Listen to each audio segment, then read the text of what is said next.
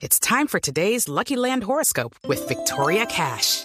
Life's gotten mundane, so shake up the daily routine and be adventurous with a trip to Lucky Land. You know what they say. Your chance to win starts with a spin. So go to LuckyLandSlots.com to play over 100 social casino-style games for free for your chance to redeem some serious prizes. Get lucky today at LuckyLandSlots.com. Available to players in the U.S., excluding Washington and Michigan. No purchase necessary. VGW Group. Void or prohibited by law. 18 plus. Terms and conditions apply. El golpe del día, el golpe sobre la mesa lo da hoy Cambio Radical, que decide inclinar la balanza en condición de partido bisagra y anuncia que votará en contra a las objeciones que presentó el gobierno del presidente Duque sobre la JEP. De Cambio Radical, el senador Germán Barón. Senador, buenos días. Buenos días, Néstor. ¿Cómo está? Senador, ¿por qué Cambio Radical se aparta de esta manera tan, tan drástica? Había dicho Germán Vargas que estaban indecisos y que estaban divididos. ¿Qué pasó en la reunión de Cambio Radical ayer? En la reunión de ayer eh, se hizo la presentación por parte del fiscal de la argumentación que defiende las objeciones.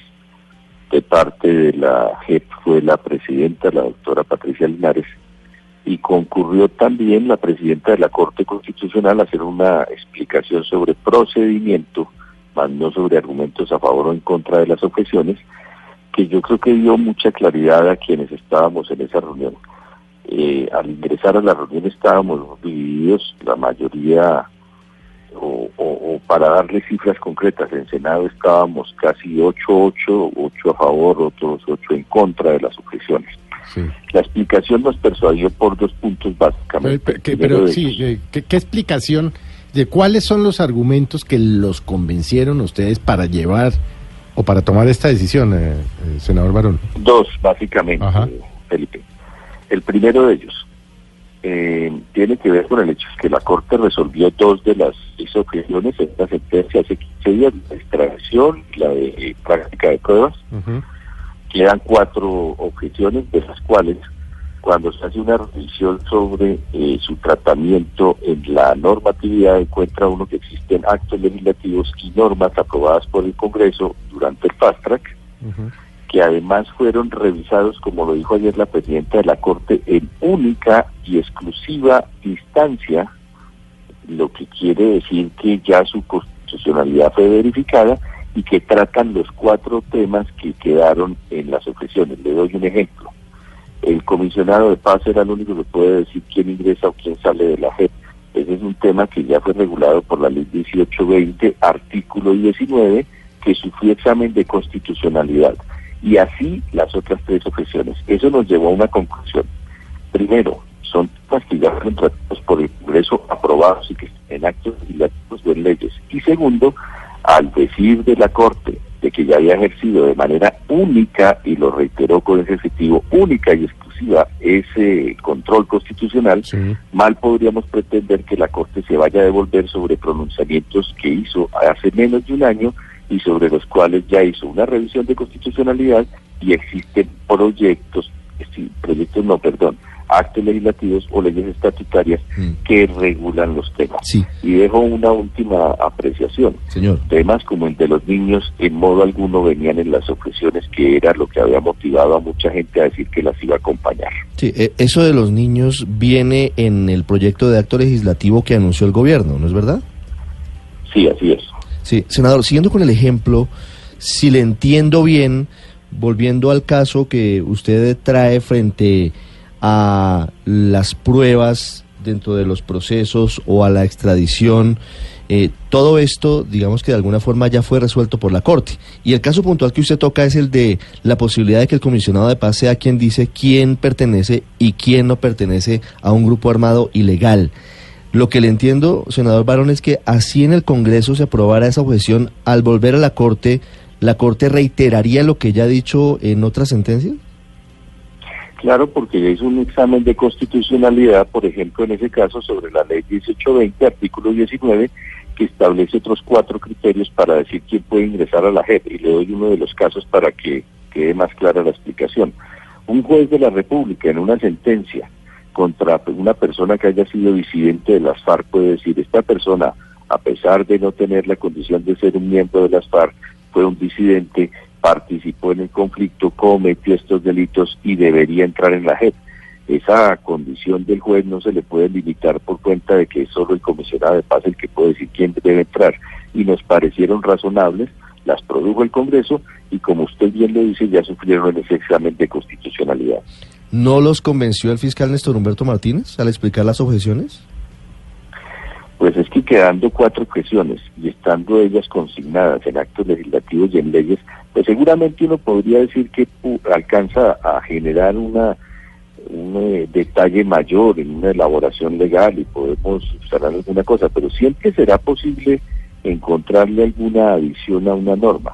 Y como la misma Corte dijo, incluso sin ley estatutaria la JEP funciona, lo que estamos viendo, y se lo digo con franqueza, es que posiblemente el pronunciamiento de la Corte va en el mismo sentido de lo que hizo hace menos de un año. Y sería un desgaste político en un tema en donde ya de hecho eh, la Corte ha afirmado que con o sin ley estatutaria debe funcionar la JEP. Eh, doctor Barón, eh, ¿nos podría dar algunos números de la reunión de ayer? Porque han trascendido diferentes datos en los medios sobre cuántos congresistas estuvieron. Algunos dicen que solo estuvieron 22 de los 46 congresistas de cambio radical. ¿Y, si, ¿Y cuál fue la posición de, de Germán Vargas Lleras? Porque también dijeron que él se mantuvo neutral sobre, sobre el tema de las objeciones. Sí, él se mantuvo neutral porque había una división enorme, como le digo, estábamos más o menos 50-50 en el tema de las objeciones en el partido. Y hablando de cifras, eh, un último argumento, Felipe, que es, muy contundente es el siguiente. Eh, antes de contestarle sobre la participación del partido. En la JEP hay en este momento 2.600 personas que pertenecen a las fuerzas militares. Hablamos de generales, hablamos de coroneles, de capitanes, de todos los rangos del ejército. Existen los más caracterizados eh, protagonistas del conflicto que representan a la extrema derecha. Ese hecho nos hace pensar que si ellos están confiando en el proceso, el proceso no debe sufrir alteraciones. Y segundo, que incluso yo como ponente de una jurisdicción especial militar que después tumbó la Corte, pude verificar cómo durante la existencia de esa jurisdicción, antes de que la Corte la declarara inconstitucional, no se presentó ninguna renuncia a la gente de las personas que les menciono y por el contrario permanecieron y permanecen bajo esa jurisdicción. Y segundo, eh, la forma en que se planteó el inicio de la discusión sobre el conflicto llama mucho la atención. El proceso número uno tiene que ver con secuestro y va obviamente en contra de las FARC y el segundo falsos positivos que va obviamente en el tema institucional de las Fuerzas Armadas. Voy a lo que usted me pregunta. Asistieron aproximadamente de 46, 42 personas, después bajó a 38, después bajó a 36 y efectivamente cuando se votó pues había una mayoría de más del 50%, pero debo decir que a pesar de la división, eh, con excepción de un senador y un representante, los demás después de nuestra discusión, de haber oído esas instancias, tomaron la decisión de no acompañar las objeciones. Mm. Doctor Vargas, esa división, eh, doctor Barón, perdóneme, esa división más o menos por mitades, la mitad con Vargas y la otra mitad con la Casa Char, corresponde a la división que hay interna, eh, que es la lucha por el poder dentro de Cambio Radical también?